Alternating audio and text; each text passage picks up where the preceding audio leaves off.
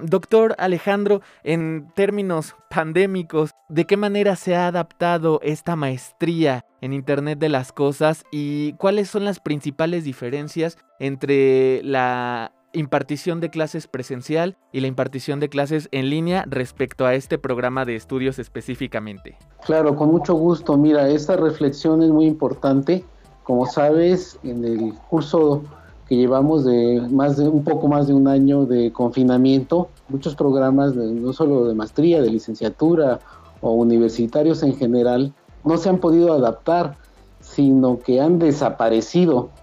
Eh, a nivel global, pues están hablando de que un 60% de, de los programas eh, son los que prevalecen.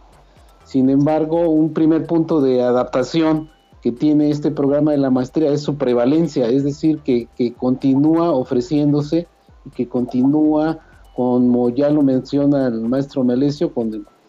con su grupo de investigadores y de profesionales especializados que lo respaldan y que eh, tal como lo estamos dando a conocer el día de hoy, la convocatoria sigue vigente eh, y, que estamos abiertos a recibir al número de estudiantes que, quieran participar. Entonces es un primer punto de adaptación, que la maestría permanece y la seguimos ofreciendo. Un segundo punto pues es en las modalidades, lo que tú mencionabas, en donde eh, en principio pues tenemos que acatar las disposiciones de las autoridades eh, federales y estatales en cuanto a las modalidades de educación y estamos dispuestos a adaptarnos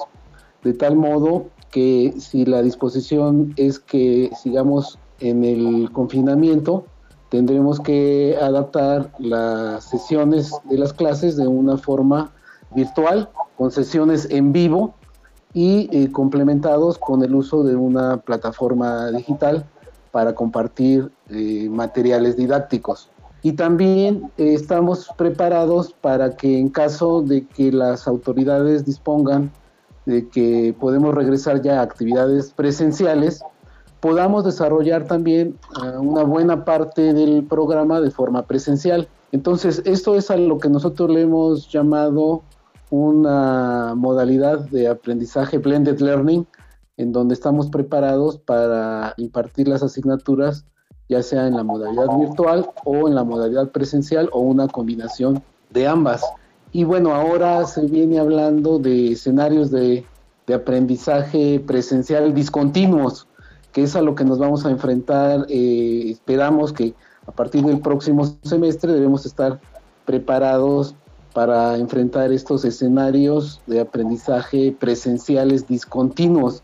Quiere decir que eh, si por la propia evolución de la pandemia tenemos que regresar a un confinamiento,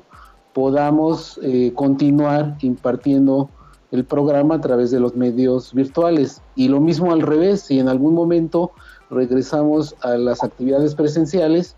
que podamos hacerlo sin interrumpir las actividades académicas. Entonces, esa es la flexibilidad de que hablamos y ese es el modelo que hemos estado eh, adaptando para poder darle una continuidad al, programa de la maestría y que independientemente del confinamiento podamos recibir a los estudiantes y llevar el programa adecuadamente.